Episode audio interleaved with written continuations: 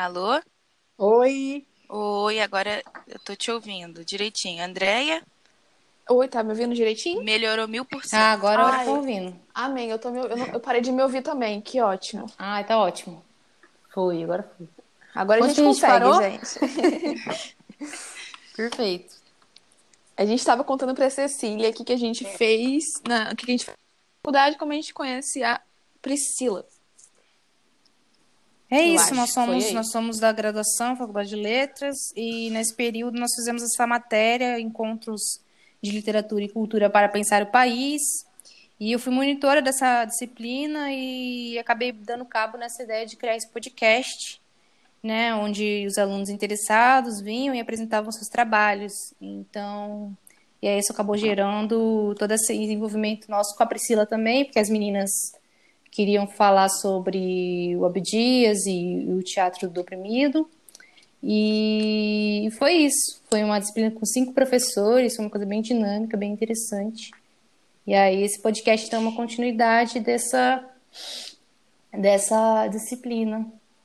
Mas vocês, assim, já têm uma escolha em letras, assim, é, de, uma, de um determinado assunto que vocês querem é, aprofundar mais? Literatura latino-americana ou É, teatro? cada um, cada um tem seu campo aí de atuação, né? Mas na eu verdade. faço pesquisa, faço pesquisa num defeito, no romance Defeito de Cor, da Ana Maria Gonçalves. Minha área é literatura negra brasileira. Aham. E aí as meninas, as meninas estão aí, estão iniciaram agora a pesquisa com a Priscila e elas acho que elas vão seguir nesse caminho. Pelo menos pode ser um caminho muito fértil, né? Quem está falando? Eu tô falando, a Luana. Ah, Luana. Vocês vão ter que dizer o nome, porque como eu não vejo vocês. Eu sou a Ingrid. E- E, Tá, então, mas era bom, assim, para mim, pelo menos, saber com quem estou falando, vocês falam, só esse, só aquele. Então, e como há muito tempo a gente combinou de se falar hoje, eu já, já não sei mais do que, que a gente combinou que ia falar. Tá tranquilo, Cecília, porque a gente pensou mesmo em fazer uma coisa muito, muito tranquila, muito dinâmica, assim, bem à vontade. A gente até ficou com isso, assim, meio o que, que a gente vai perguntar, enfim. Mas aí a gente chegou à conclusão de que seria mais interessante a gente bater um papo mesmo, para para conversar sobre, sobre as coisas que a gente tem, que a gente já deu uma pesquisada, porque é, a gente está iniciando a pesquisa agora, eu e a Andrea, no caso a Luana está aqui monitorando, ajudando a gente com o podcast, porque o podcast foi criação do, da disciplina, né? Mas a gente vai estender ah, o trabalho que a gente fez, né? Que foi o podcast falando sobre o Abdias e o Boal para pesquisa também, né? Mas a gente ficou assim de fazer uma conversar com você mesmo e aí o que surgir a gente vai conversando. A gente pensou em dar uma pincelada um pouco sobre a sua vida, é, o que, como que foi essa relação você e Boal, como que, que a vida de vocês se, se, se moldava diante de, de tudo que acontecia. É, dar um- dar- saber também como que está esse processo é, de, de catalogação das coisas, é, de como que foi construir esse acervo, como que está sendo para você lidar com tudo isso até de- desde, desde o começo da, de- dessa vontade de colocar o, o, o material dele para o mundo. É, e também saber quem eram essas pessoas que estavam ali com Boal, quem, quem andava com ele, é, quem incentivava, quem dava, dava motivação. Enfim, saber um pouco da vida de vocês Ah. mesmo. Acho que é uma coisa muito mais. é, muito mais, talvez, um pouco pessoal do que acadêmica. Sim, a gente, Não, a gente bem, desenvolveu de umas quatro perguntas só, assim. E a gente vai, vai indo nelas. Aham, mas você quer colocar essas perguntas agora, logo assim no início? Sim, sim, assim, é, posso já começar então fazendo assim, que eu bolei a primeira, né? E, as, e Tá. Andrea também fez algumas, e a gente vai nessa, nessas quatro, assim, durante o podcast. Não, vai, não é uma coisa muito demorada, não. Mas a gente pensou que seria interessante a gente começar a conversar, então, abrir a conversa, é, ouvindo um pouquinho mesmo da sua história, assim, para além das biografias escritas, insights, enfim. É, a gente queria mesmo abrir e conversar melhor sobre quem é você mesmo, assim. É, quem, quem foi você na sua infância, assim, como é que foi vir para o Brasil, né? Trocar de certa forma de casa, né? É, é, você que é apaixonada pelos palcos, que encontrou um amor nas artes, né? Que foi mãe no meio dessa turbulência toda que a gente já está ciente, assim, que a gente já conversou, mas a gente queria ouvir um pouquinho da, da sua experiência mesmo. Então, é, vou começar respondendo uma pergunta que foi colocada primeiro, né, que é com relação ao acervo. É, o acervo já está catalogado, quer dizer, o que está catalogado é a parte que estava na minha casa, porque eu, quer dizer, depois que o Boal faleceu, a gente viu que tinha muita coisa aqui guardada, embora a gente tenha viajado pelo mundo de um lado para o outro, é, o que faz supor que muita coisa se perdeu, ele tinha conseguido guardar assim muita coisa dentro de caixas, muitos papéis, muitos recortes de jornal, enfim.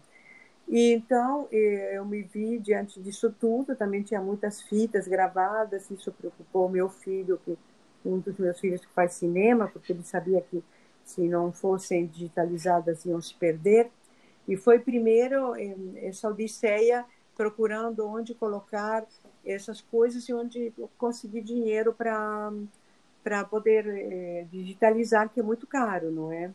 Sim. E, finalmente, depois de, de rodar por alguns lugares por ali, é, através do, justamente da Eleonora Ziller, que na época era diretora de letras, eu consegui levar os papéis do Boal para letras, então me deram um quartinho na biblioteca de letras, e Eleonora conseguiu um dinheiro com o reitor Levi na época e foram digitalizadas todas as fitas eh, VHS, né, o que foi muito importante para o acervo e para nós também, para eh, exposições e, e coisas, intervenções que fizemos depois, poder contar com todo esse material digitalizado. Então, sempre vou agradecer à Faculdade de Letras e a Eleonora Ziller eh, pela ajuda que ela deu para o acervo. Porque o que aconteceu? Eh, a documentação do BOL já está no mundo. Então, o mundo a mim não me preocupa. A mim o que me preocupa é o Brasil. E sabendo que eu ia falar com vocês hoje, eu, eu comecei a pensar outras coisas, né?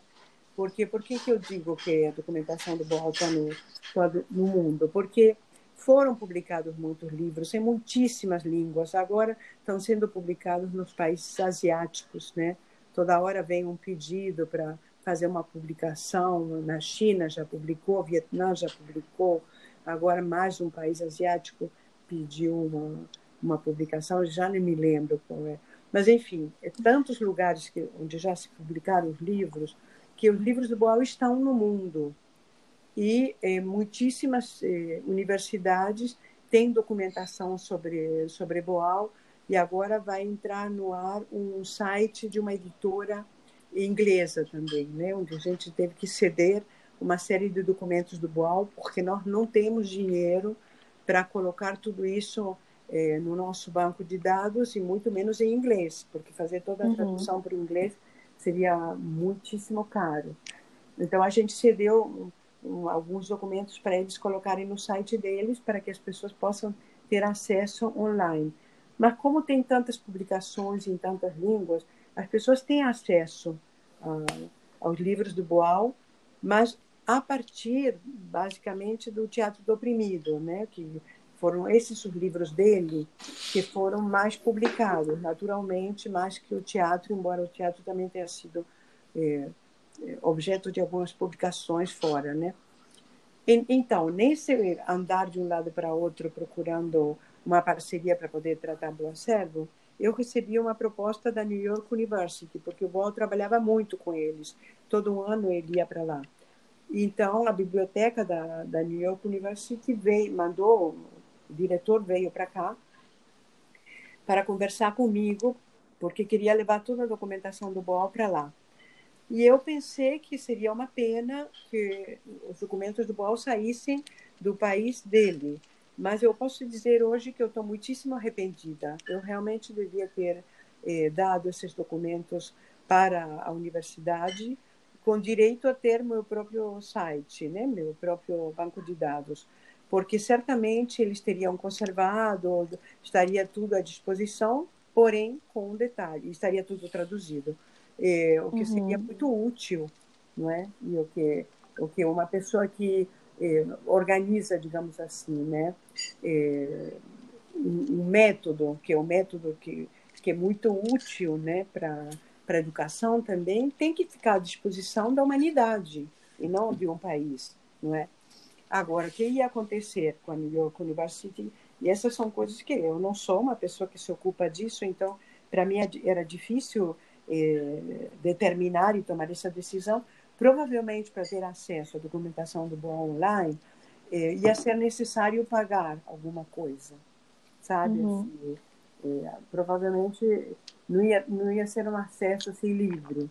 Como vai ter que ser agora também, embora essa editora, eh, a pretensão dela é só vender para universidades e as universidades vão, vão colocar à disposição dos alunos, eu creio que no caso da New York University ia ser necessário ou se associar ou pagar alguma coisa. E o nosso banco de dados está online e ele é gratuito, mas só tem a documentação é, de todo o período do Arena, do período do exílio e um pouquinho mais, e a gente deixou fora toda a documentação relativa ao teatro do oprimido, porque tem muito na internet.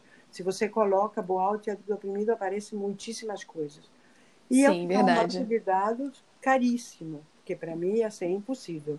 Então, já foi de bom tamanho ter feito esse banco com, com, sim, com, com as fotos e os programas, tudo isso relativo à época do Teatro de Arena, as montagens feitas no exílio, montagens quando Boal voltou, e deixando um pouco de fora toda essa parte do teatro do oprimido, né?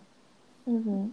Isso, eh, no que diz respeito ao acervo, finalmente agora o acervo está, de certa forma, posso dizer encalhado, mas a culpa não é da instituição, é da pandemia, porque, afortunadamente, em fevereiro, nós conseguimos mandar toda a documentação, tudo que eu tinha na minha casa, todas as caixas, foram doadas para o Museu Lazar Segalo em São Paulo, que é um lugar que tem um excelente banco de dados das artes do espetáculo. É, não é tão conhecido como eu gostaria, né? Porque, por exemplo, eles têm tudo relativo ao teatro brasileiro de comédias, a outros teatros. Eles têm a tem Anatole Rosenfeld, tem muitíssima coisa lá. E é uma instituição muito séria e, e, as coisas são muito bem cuidadas, os funcionários são excelentes, pessoas muito dedicadas, que gostam muito do que eles fazem, mas infelizmente está tudo ainda dentro das caixas, assim como eu mandei, porque eh, por causa da pandemia o museu está fechado e só tem uma pessoa cuidando, e, mas, enfim, os originais estão todos lá.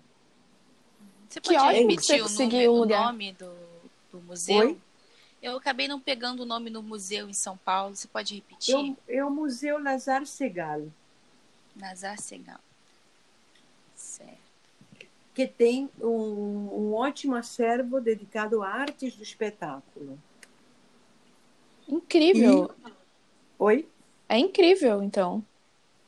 É, mas é lá que se formou Sérgio Carvalho, por exemplo pessoal uhum. de São Paulo conhece muito bem. Eles estão sempre fuçando lá os documentos do Lazar Segal e foi por, pelo Sérgio Carvalho que eu soube da existência desse banco, porque eu precisava de uma cópia de uma peça que tinha sido feita no Arena, é, 67, por aí, eu não tinha cópia, e o Lazar Segal tinha.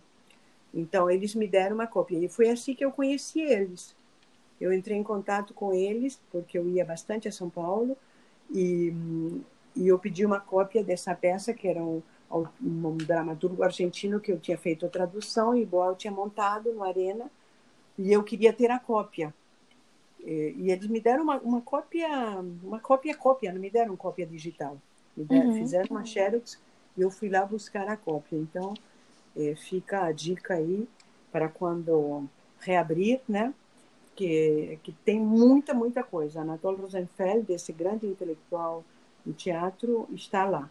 E de todos os oferecimentos que eu tive, inclusive aqui no, no Brasil, eu achei que era o mais interessante, que era o mais cuidadoso, enfim, o que podia atender melhor é, o que eu pretendia, né, com relação ao acervo. Uhum. E tem uma proposta também de ser o teatro, né? Então acho que está num lugar que condiz muito com, com o que é, né?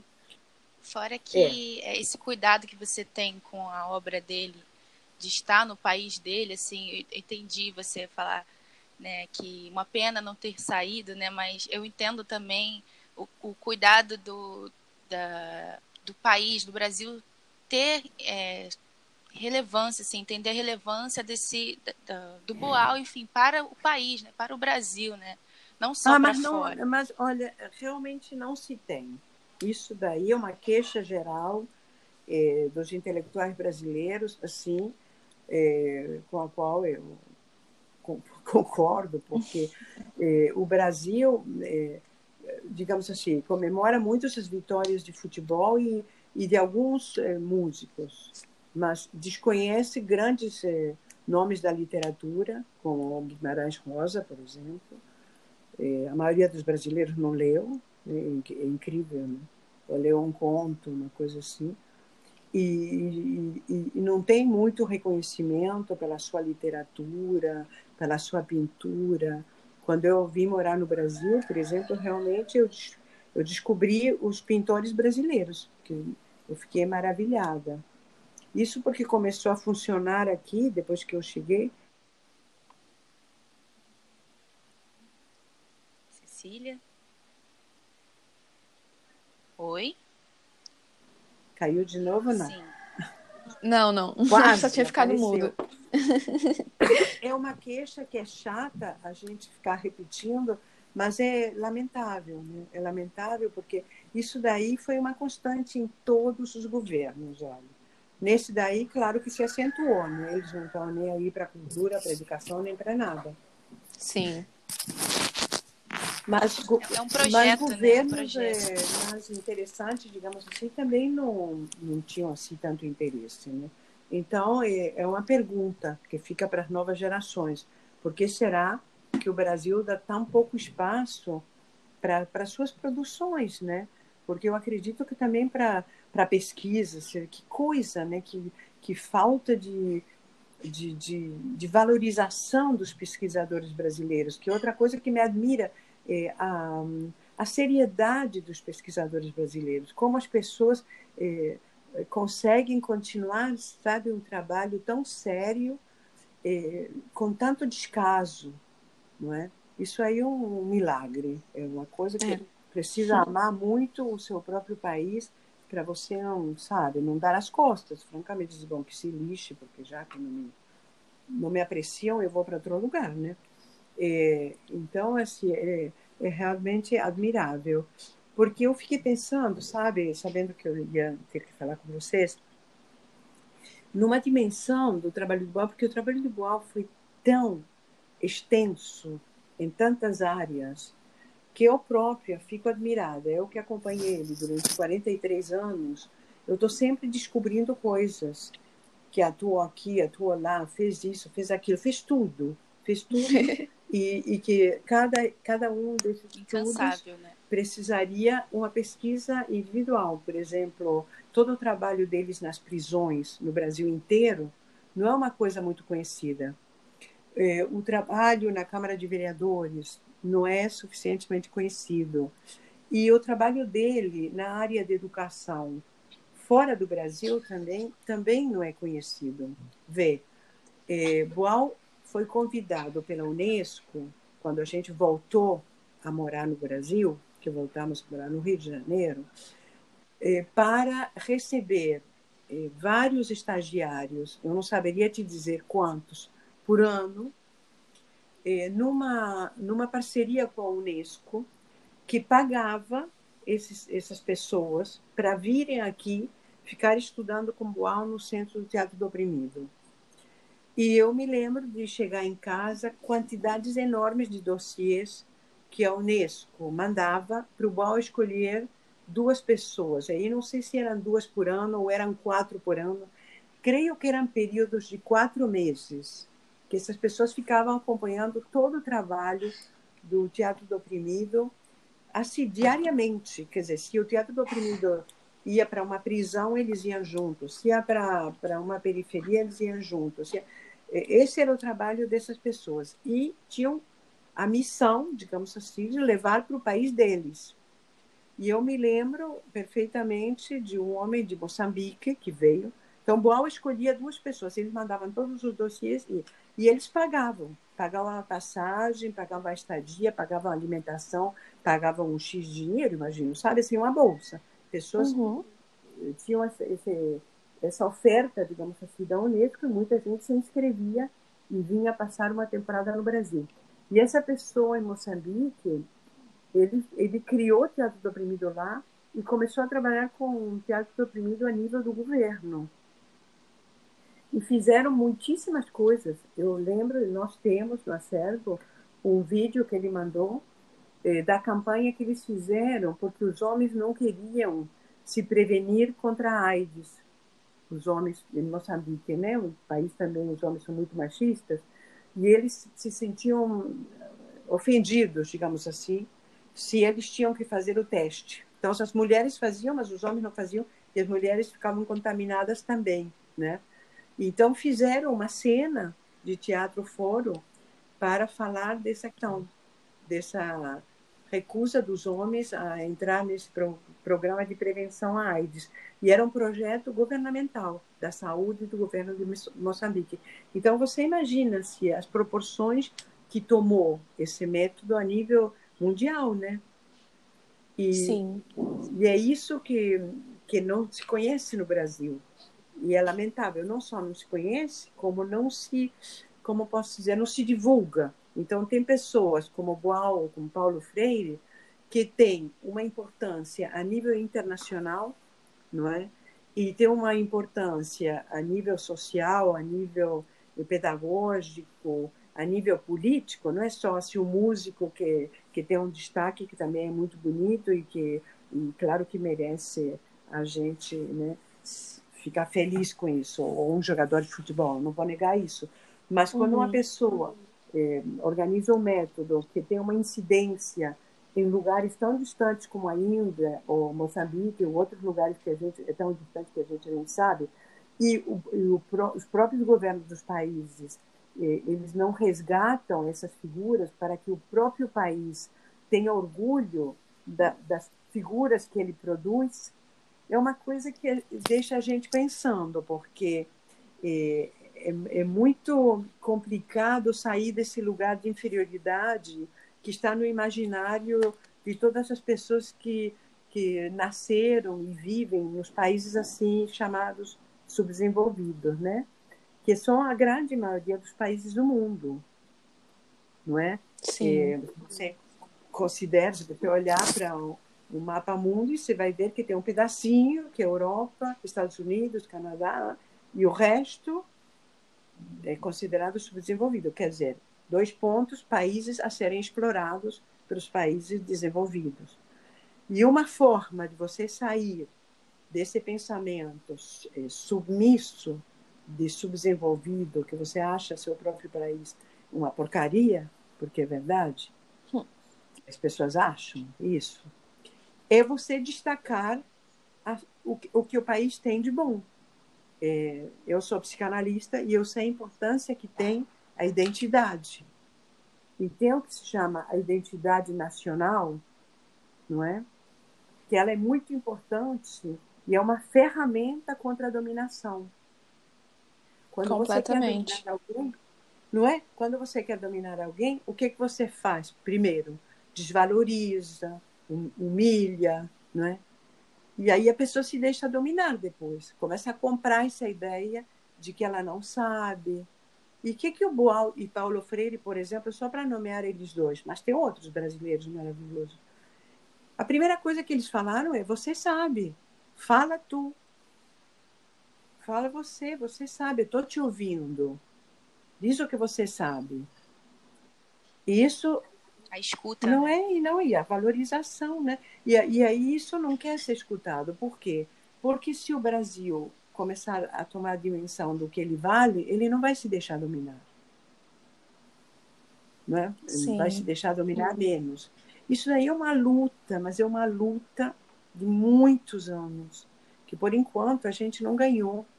E provavelmente vai demorar muito tempo, não é? Eu não sou uma historiadora, não sou professora de história, mas a gente teria que ver o que aconteceu com outros países também. Porque a França não foi sempre França. Por que, que a França agora é França? Né? Porque a gente critica muito e reclama muito que a nossa cultura é eurocentrada. Mas por quê? Porque eles valorizam.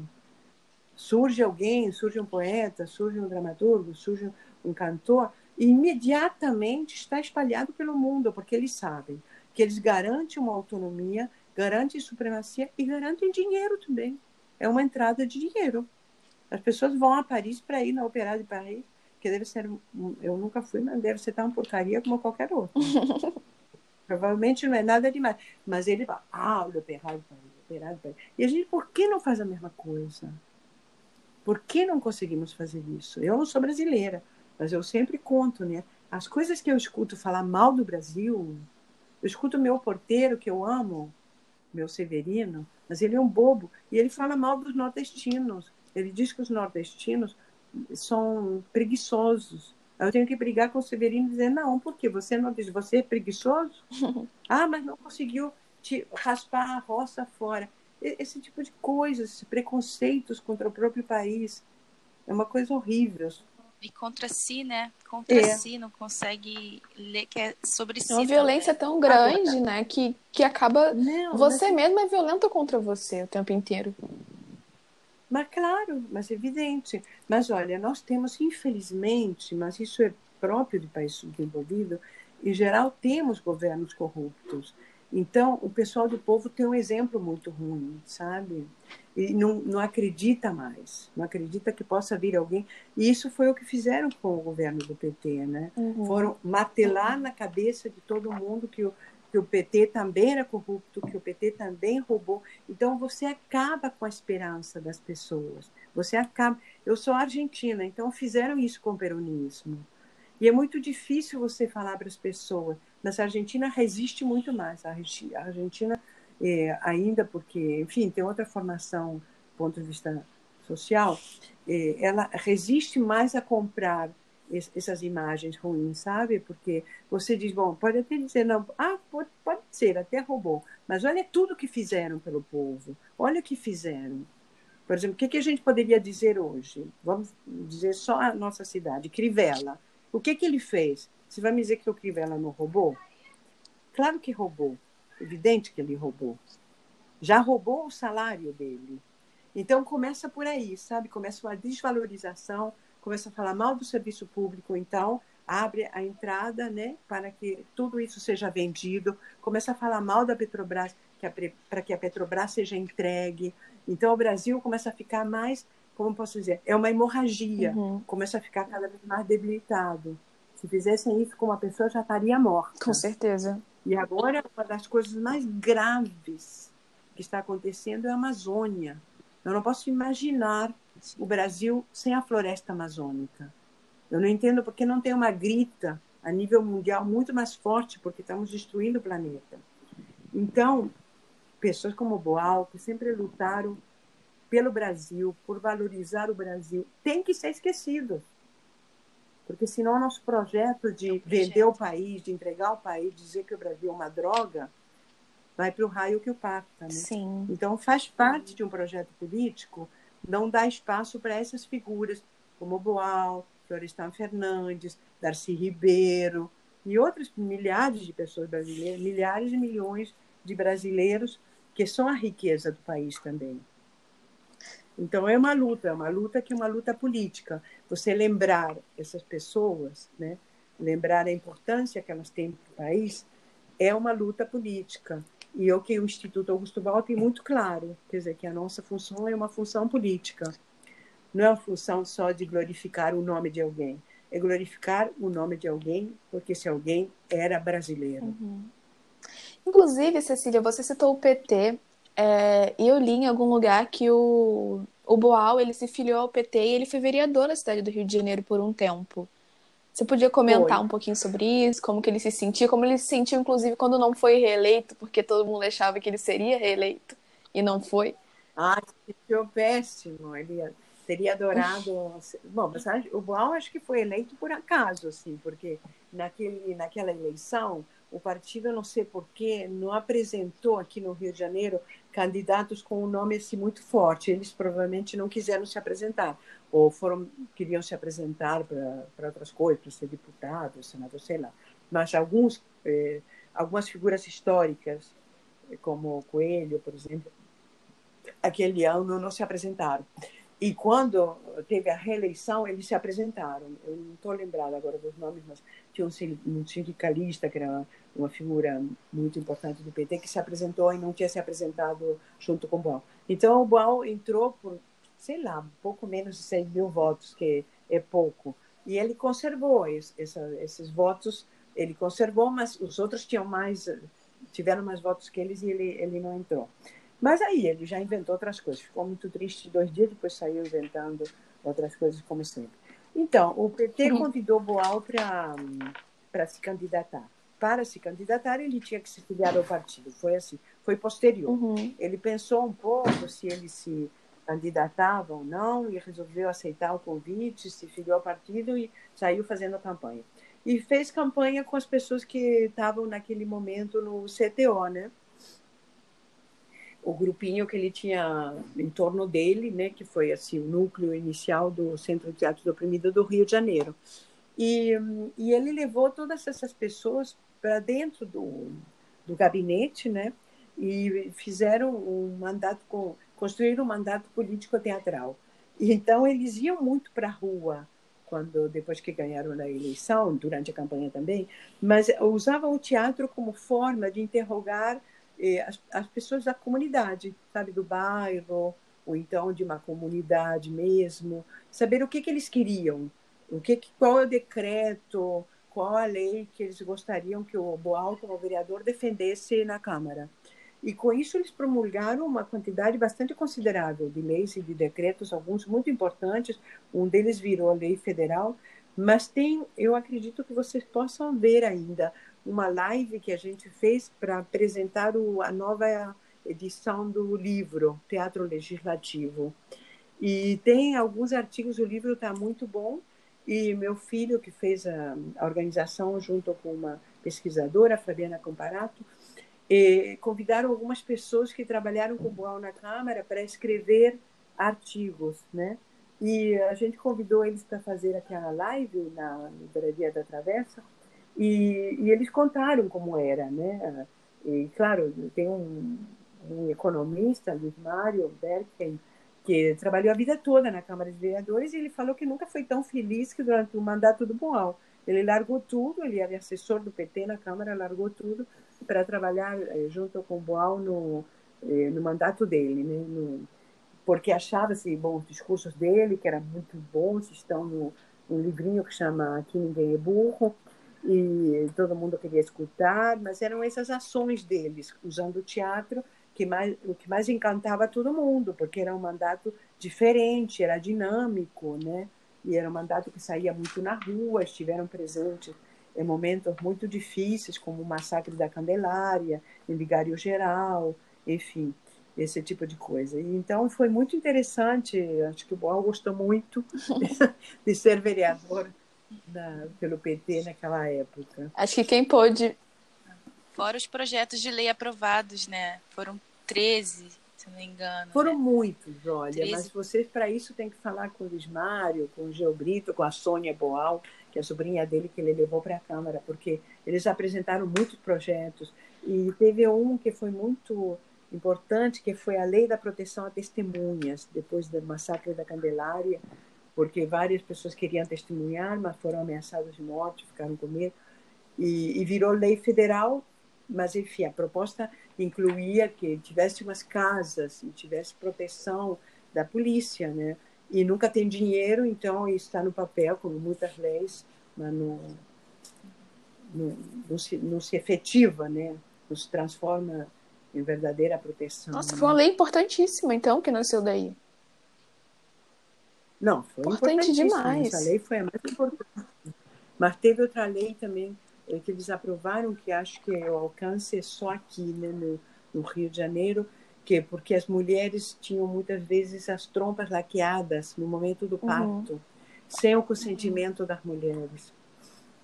e, e, eles promulgaram um decreto, aprovaram um decreto no sentido que não tinha que a mulher tinha que eh, consentir né, nessa nessa operação, nessa cirurgia. Não podia ser feito a revelia das mulheres. Nossa, incrível. Teve, teve um também que foi com, com a terceira idade, né? Que eu, eu vi que fizeram uma montagem do teatro, né? Dentro do, da, de hospitais, né, com o pessoal de maior idade, 60 anos até 80, e aí surgiu o atendimento geriátrico. Né, Exatamente, né, isso mesmo. Trabalhar... As pessoas trouxeram isso, que iam para as UPAs, iam, é, que no SUS não tinha geriatra, eles conseguiram aprovar que tivesse geriatra. Mas, enfim, eu acho que um pouco anterior uh, ao mandato também foi é, a ação dele na, nas prisões foi muito importante também, né? Que eles trabalhavam toda a questão de direitos humanos. Foi muito, muito importante. Porque, assim, o Boal era uma pessoa muito bem-humorada. E eu acho que os políticos teriam que aprender um pouco. Assim, sabe assim, como alguns têm esse dom. O próprio Boulos agora ele tem esse dom.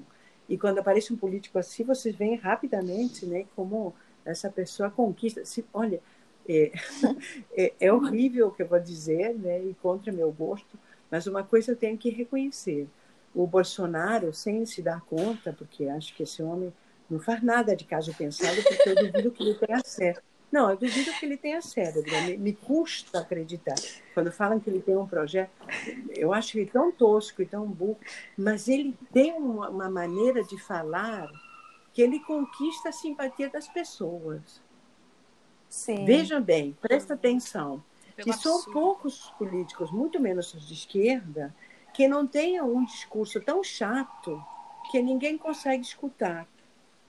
E eu acho assim que o Lula é um cara que tem, tem o dom da palavra, ele sabe falar. É, Boulos também acho que fala muito bem, Rudina, tem, mas tem muitos que são muito chatos. E o Boal falava muito bem. E, e era, e sabe assim, quando a pessoa é zero chata, zero acadêmica, e então, e o Bo era um acadêmico de alto grau, né? era um PhD eh, da, da Columbia University dos Estados Unidos. Então, ou seja, como eu posso dizer, é abrir mão é, de um poder que esse saber acadêmico te dá também, que serve para esmagar os outros. Eu não acho que ele fizesse isso de cabeça de caso pensado, eu acho que ele fazia isso espontaneamente. Era assim, ele falava assim. E era engraçado, e contava sempre anedotas, assim, então era zero chato, você podia ficar escutando ele horas a. Então, assim, quando ele foi falar de direitos humanos nas prisões, tinha muita resistência, muita, por parte da, dos agentes penitenciários.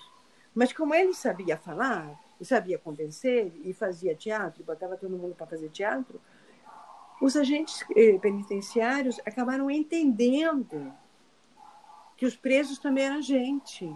Isso é dito por um deles. É muito lindo, uma crônica que o escreveu, onde um dos agentes penitenciários, acho que foi em uma prisão de Brasília, fala, perguntaram para ele o que, que ele achou daquela oficina, e ele falou: Olha, eu gostei. De direitos humanos eu não entendi nada, viu? Mas eu entendi que os prisioneiros também são gente. Então, esse, esse, isso aí é um dom, né? Que você tem de poder passar noções que são muito importantes, como assim, bom, o cara está preso, mas ele é uma pessoa como você, porque tem esse preconceito, né? Vocês sabem. Ah, direitos humanos no Brasil só tem para quem é bandido. Você já deve ter ouvido falar. Não, muitas, muitas vezes. vezes, inúmeras. É. Isso junta com bandido bom e bandido morto e vê no que dá, né? E aí você. Elegeu, né? Elege, elege pessoas, né? Esse discurso. Assim, não digo, poder mudar um pouco a cabeça das pessoas é fundamental. E eu acho que, que esse, esse conhecimento que o, o, o Boal teve na academia, ele soube traduzir muito, muito com excelência para para a sociedade, né? Que eu acho que isso é o fundamental. Isso que para isso que serve a academia, para a gente se formar enquanto cidadão e, e, poder compartilhar e partilhar o nosso conhecimento com o mundo e tentar transformar a sociedade num lugar mais agradável, mais, mais igualitário. E Boal, com certeza, foi ao, ao, a fundo nisso. Ele sabia muito bem traduzir o que ele achava, todos os estudos que ele fez. E acho que a gente tem muito a aprender com ele em relação a isso. A não cair nesse, nesse elitismo da eu, academia. Que eu acho muito... Não, mas eu acho Sim. isso é fundamental. Ele sempre dizia, e tem assim essas frases que a pessoa usa, é, é, que a primeira coisa que você tem que entender é que você é um cidadão por cima de qualquer outra coisa. Você pode ser um ator, um artista, um médico, um político, mas você é um cidadão. Isso significa que você tem direitos e tem deveres também. Sim. Que você vive em sociedade. E aí é, é, é fundamental isso, porque as pessoas muitas vezes não sabem que elas têm direitos. Que os deveres nem falar, mas direitos é grave você não saber que você tem direitos. É grave. Gravíssimo. E o que eu acho assim, eu acho muito interessante em tudo que o Boal fez, em toda a abordagem do Boal, voltando a esse academicismo, né, que ele era um acadêmico, né, um intelectual é, notável, notório, né, mas ele sabia que o poder que essa intelectualidade, principalmente acadêmica, tinha de opressão, né. Então assim, ele entendia, né, que que fazer parte disso em toda a história, principalmente do Brasil, né, principalmente do nosso país, tinha um quê de tem ainda até hoje de muita opressão pela falta do diálogo que há, né, entre essas é, a academia, enfim, e a, a população, a, a, enfim, o resto da sociedade, né? A academia fica muito isolada, né? Fica em um outro lugar que parece que às vezes não faz parte da sociedade, né? E aí, o bonito de ver que ele consegue, conseguia, assim, unir e fazer uma ponte entre as duas de uma maneira tão fluida, né? Que, que conquistava todo mundo. Não, mas então, isso aí é importantíssimo, porque como a academia tem muita dificuldade em se abrir assim um pouco mais para a população, mas eu acho que com os governos do PT conseguiu muito, foi um avanço muito grande nesse sentido, né? É, que se misturou mais a academia, entraram pessoas também assim de outras classes sociais conseguiram entrar na, que antigamente não entravam nem por decreto, né? uhum. né? Porque você tinha que ir a colégios caríssimos para passar no vestibular. É um absurdo isso, né? As pessoas ficavam pagando escolas caríssimas, mas na universidade não queriam pagar. Não é? Mas assim, porque deixa a universidade muito vulnerável. Na medida, porque a população não defende a universidade, porque não sabe nem o que, que é. Então, é importante a gente acabar com esse divórcio. Mas sabe uma coisa assim que é de fato que eu, eu convivi tanto com Boal posso dizer? Porque não acontece com muitas pessoas, não, viu? Mas acontece sim com muitas. É que o Boal gostava de gente. Boal era uma pessoa que gostava de gente. Gostava mesmo. Sabe assim, eu não tinha dificuldade em empatizar ele chegava num lugar e já gostava das pessoas. E isso faz toda a diferença, né? Toda a diferença. Porque não há. Quando é, quando é, quando é autêntico, acho que sim. Quando você não faz de conta, quando de fato você gosta da pessoa, as pessoas sentem isso. Uhum. Isso é uma coisa que não uhum. se inventa, né? Com certeza. Agora, já vem né, com a pessoa. Acho, não sei. Por que, que ele era assim? Aí esses são os mistérios. Por que, que ele gostava das pessoas? Mas isso era, era, era nítido. Ele tinha, como posso dizer, um preconceito a favor. Ele tinha um preconceito a favor, ele era uma pessoa muito otimista, era uma pessoa que dificilmente se deixava derrubar. Mas, ao mesmo tempo, era uma pessoa muito tímida, ele era reservado, assim, não era uma pessoa sabe, muito espalhafatosa, que saía por aí. Não, era bastante tímido, bastante reservado, bem como eu, um escritor, né, que fica em casa escrevendo. Mas ele gostava das pessoas, em contato com as pessoas, ele imediatamente entrava em contato.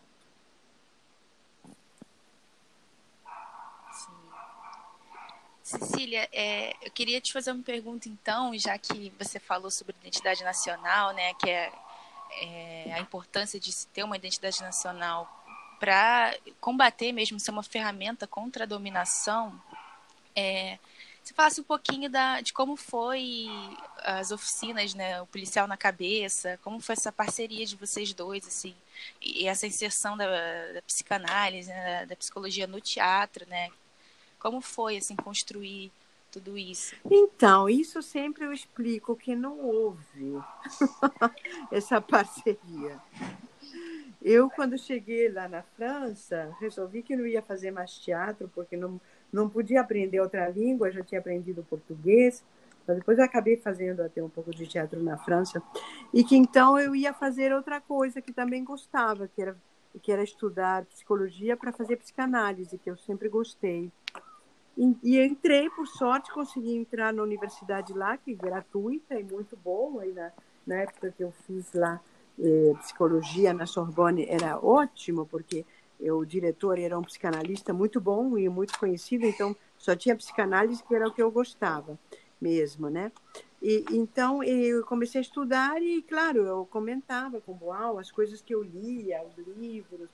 Eh, eu tinha muitos livros em casa, eu levava livros. E ele começou a se interessar. E, no, ao mesmo tempo, tinha um rapaz argentino que morava lá, e, e ele propôs fazer uma oficina de teatro, mas com foco mais nas questões mais individuais, mais pessoais. Que foi o que acabou acontecendo na Europa toda, né? Que as pessoas numa oficina colocam muito mais questões eh, pessoais, de ordem mais subjetiva, né? Que questões sociais. E, e, e Boal topou, e nessa oficina eu fui algumas vezes essa oficina que esse rapaz organizou.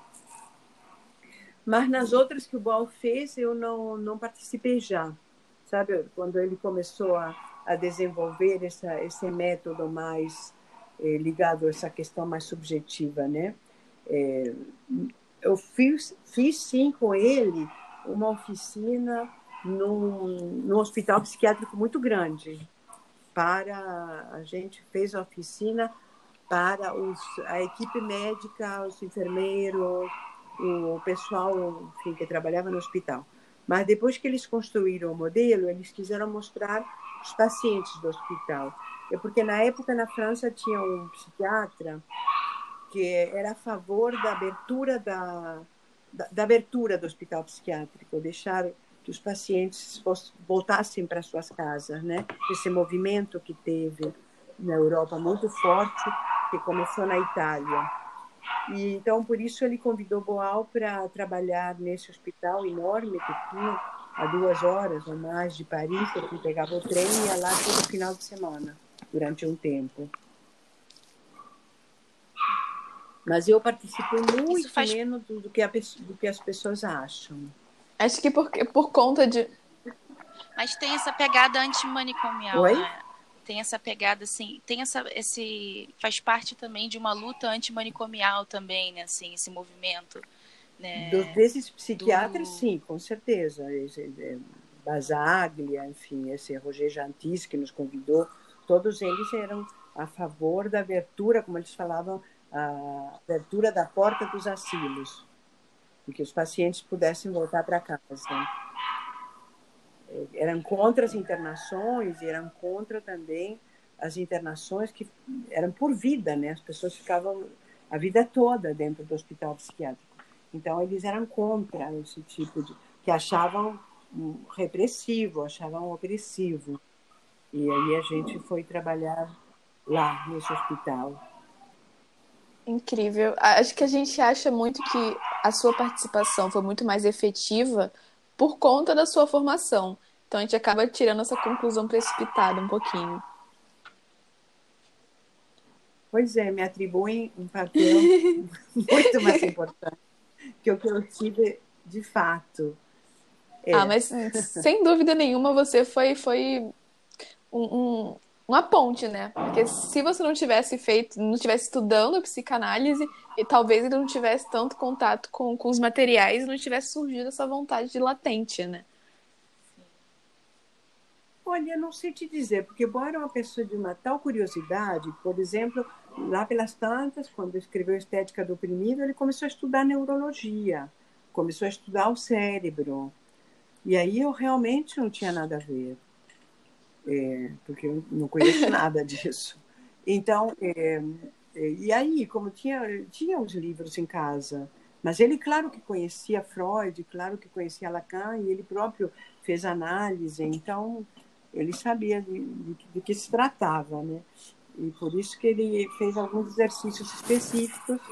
É, mas eu acho que tudo se mistura muito, né? Que você tanto pode levar o, o teatro do oprimido no hospital psiquiátrico, como pode levar numa escola, porque depende de quem vai usar o método, né? O método em si ele tem uma proposta, mas se, se é um professor que vai usá-lo, vai usá-lo num certo sentido, se é um se é um psiquiatra de um hospital, vai usá-lo em outro, né? Sim. Bom, vai, vai, vai ter, ele tem realmente diversas aplicações.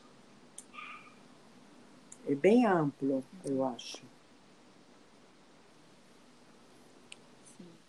Eu acho que dialoga bastante com Paulo Freire também, essa perspectiva né, do oprimido, do opressor. Essa, tá essa mente. proposta de base, né? Você sabe. É, fale, diga, diga o que você sabe. Esse convite ao, a, a falar e o convite a pensar, que é o mais importante, que esse também é uma premissa da psicanálise. Para você falar, você uhum. pensa, né? Pense, questione, então você vê. É, a gente não pode de jeito nenhum concordar com nenhuma teoria que impeça o pensamento. E, e, no momento estão surgindo muitas seitas que a proposta é não pense, claramente não pense, porque são dogmáticas. E o dogma pode surgir em muitas áreas. Um dogma pode surgir na política, né? É, e pode surgir na religião, e, enfim, pode surgir em muitas, é, é, em muitas áreas. E, e nós somos profundamente antidogmáticos. Cecília, é, tem, uma, tem uma pergunta aqui que eu, é mais, mais pessoal, assim. Queria saber como que vocês se conheceram, assim, né? Como que foi essa coisa, essa história de amor, assim.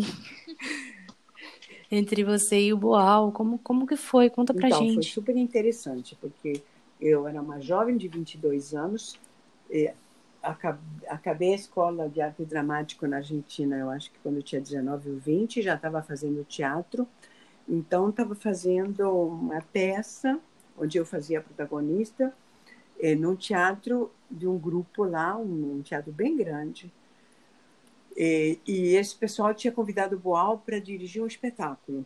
Então ele chegou de Brasil, era nos anos 66, né? Foi depois do golpe de 64, então ele achou bom também aceitar esse convite para ficar um tempinho fora do Brasil, né? Para ver como é que iam ficar as coisas.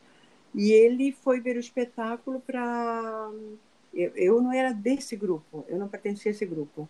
Eu fiz um espetáculo como convidada, digamos assim. E ele foi ver o espetáculo também para ver atores, porque ele tinha que compor o elenco para a peça que ele ia dirigir. E ele me convidou. Me convidou para trabalhar com ele. Eu fiquei bastante feliz, claro, né? Porque estava começando a fazer coisas, queria mais era trabalhar. E assim que a gente se conheceu, imediatamente, praticamente uma semana depois, começamos a morar juntos. tinha, Caramba. tinha tudo para dar errado, né? Mas, enfim, como ele estava num país estrangeiro e eu morava sozinha num apartamento, perguntei por que ele não vinha morar comigo. E ele veio e deu certo. Aí no final. Alguns, muito bom, anos. muito bom. No final, mas eu não aconselho, porque você faz a mesma coisa. Uma semana? é muito grande. Porque, claro, eram as circunstâncias, né? Ele era um estrangeiro, era de outro país, eu morava em outro país, então a possibilidade é ah, ele fica aqui um tempo, depois ele volta para o país dele e tchau. É, mas aí, é, lá pelas tantas, a gente resolveu que, bom, ele resolveu ficar mais um tempo, montar outra peça, e é, que eu viesse, que eu fosse para São Paulo. Aí no final desse ano, no final de 66, eu fui para conhecer, conheci o Arena, tomei um susto, porque ele falava tanto do Arena que eu achava que era um teatro enorme. Era um teatro tão pequenininho, né? E, e aí eu fui ficando, digamos assim, até que ele foi preso, foi sequestrado pela polícia, né? Ficou desaparecido, depois apareceu, ficou preso E eu comecei a insistir para que ele saísse do Brasil e fosse de novo para a Argentina.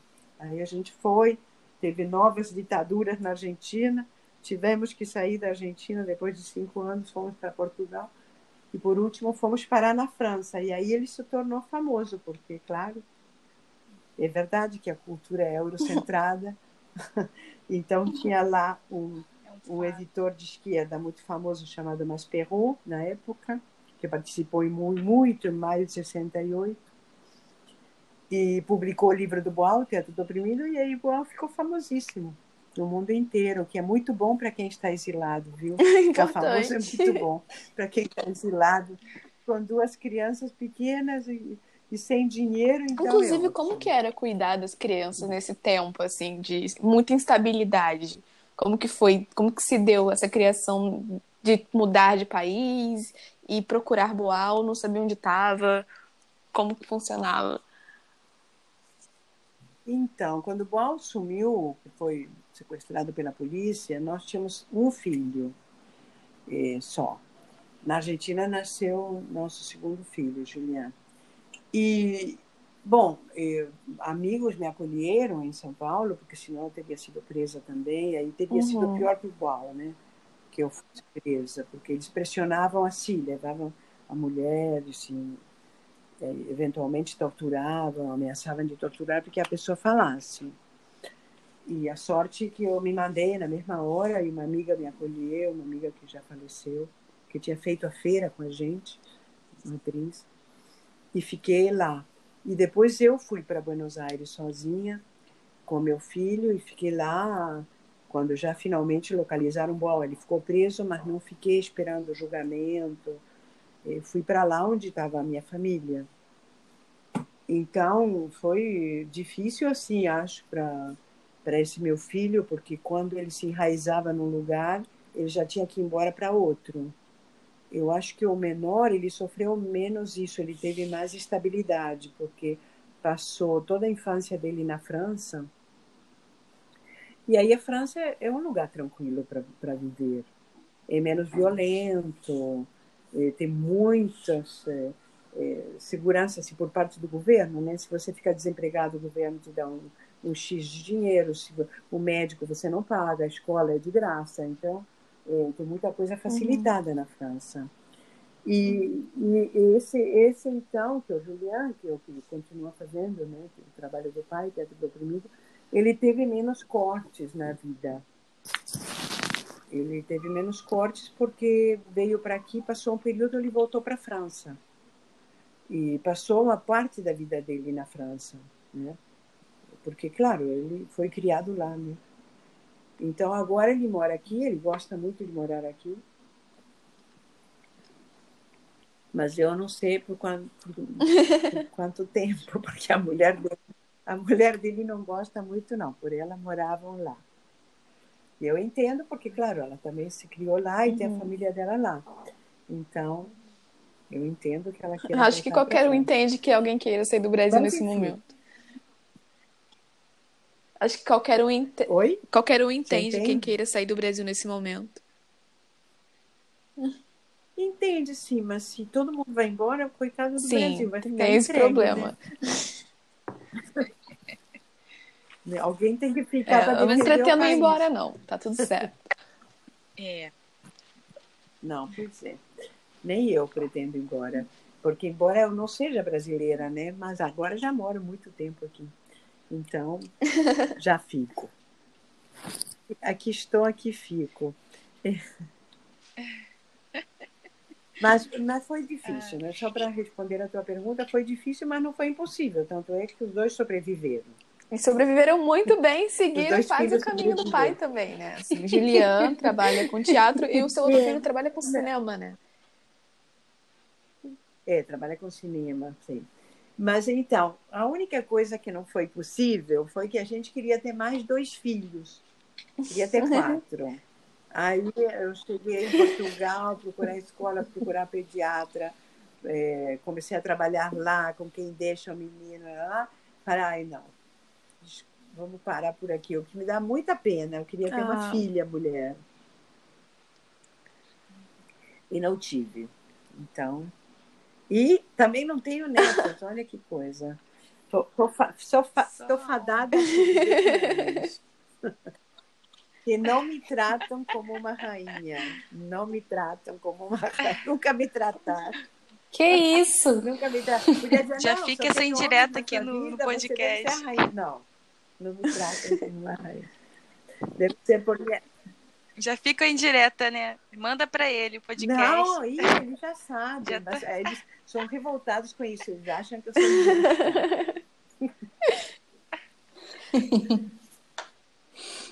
Mas é isso, meninas. Eu acho que já falei muito. Você né? falou bastante. Eu estou muito feliz com o resultado até agora. Tá ficando ótimo.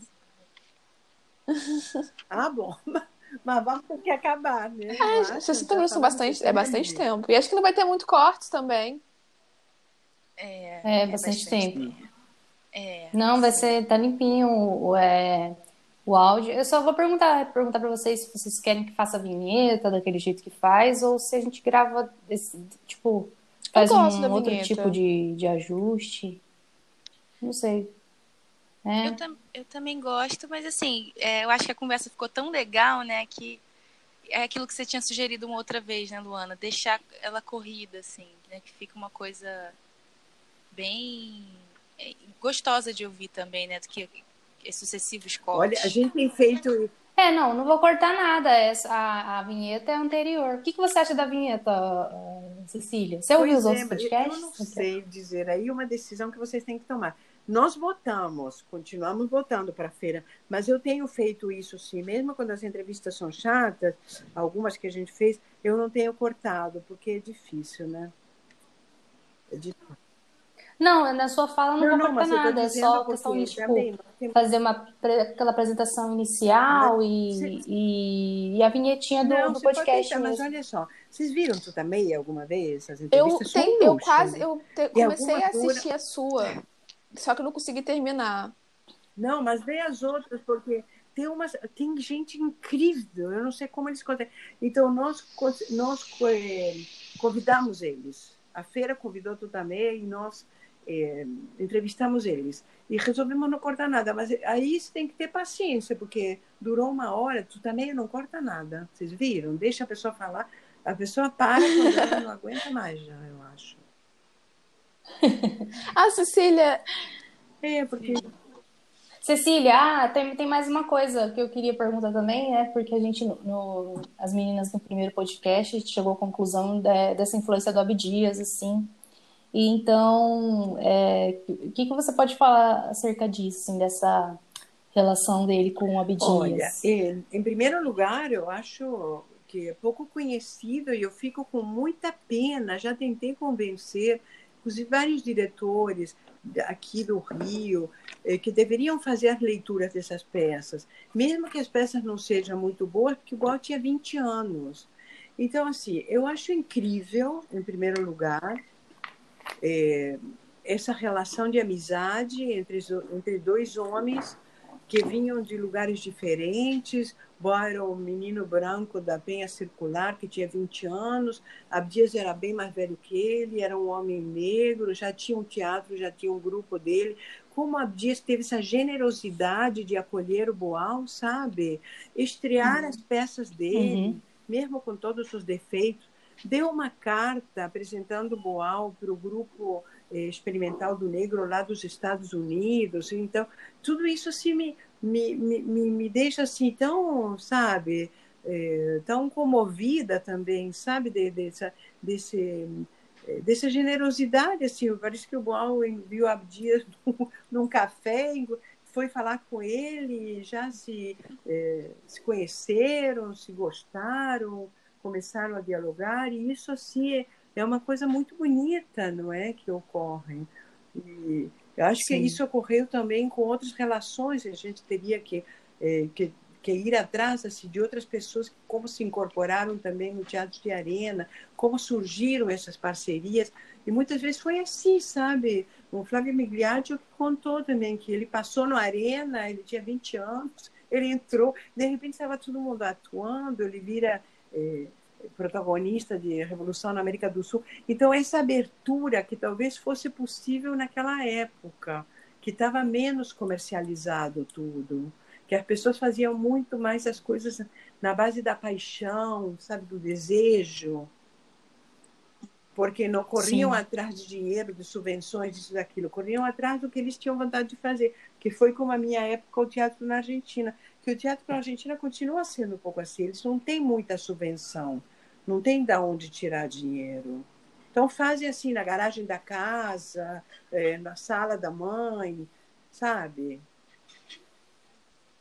Uhum. Coisa que seria, seria legal. É que o artista ele precisa se alimentar, né? Acho que essa, essa, essa nossa a questão é que o artista de onde tira, né? De como que você torna o teatro também, além de uma experiência é, emancipadora, uma experiência emancipadora a nível material também, né? Acho que isso é muito importante a gente é, o, o, artista ser reconhecido materialmente.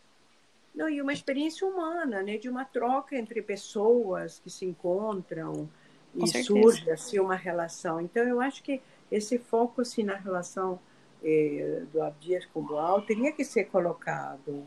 Eu gostaria muito, mas vou batalhar para que seja feito, viu? As meninas estão aí, ó, pesquisando. Pode deixar, pode deixar. É, não, mas olha, eu queria muito que fossem feitas leituras dessas peças. Foi feita uma no Sesc só. Ah, e, e foi legal, por, hein? Mas, óbvio, foi feita por brancos. Hum. Né? Hum. Então, então é... agora, é... enfim, é, acho que, acho, acho que, que foi. foi. Foi, um. Passamos pela, por boa parte da história, né? Foi muito legal, muito legal mesmo, Cecília. Cecília, eu queria. Ser uma presença ilustre, maravilhosa, né? Eu, eu gostaria só de ler. Com certeza. A gente está apaixonada nossa, por você, Cecília. Que, que, a gente estava com né? muito é medo da conversa não fluir, mas nossa, com você flui demais, Cecília, Agora, é incrível. Pronto. Ai, é que eu sou muito faladeira. É, sabe que é um defeito dos canalistas, que a gente tem que ficar calado, né? Ah, e aí quando sai do consultório viramos papagaio. Mas então, gente, depois da pandemia, a gente por vai favor. ter que se conhecer. Com certeza. Né?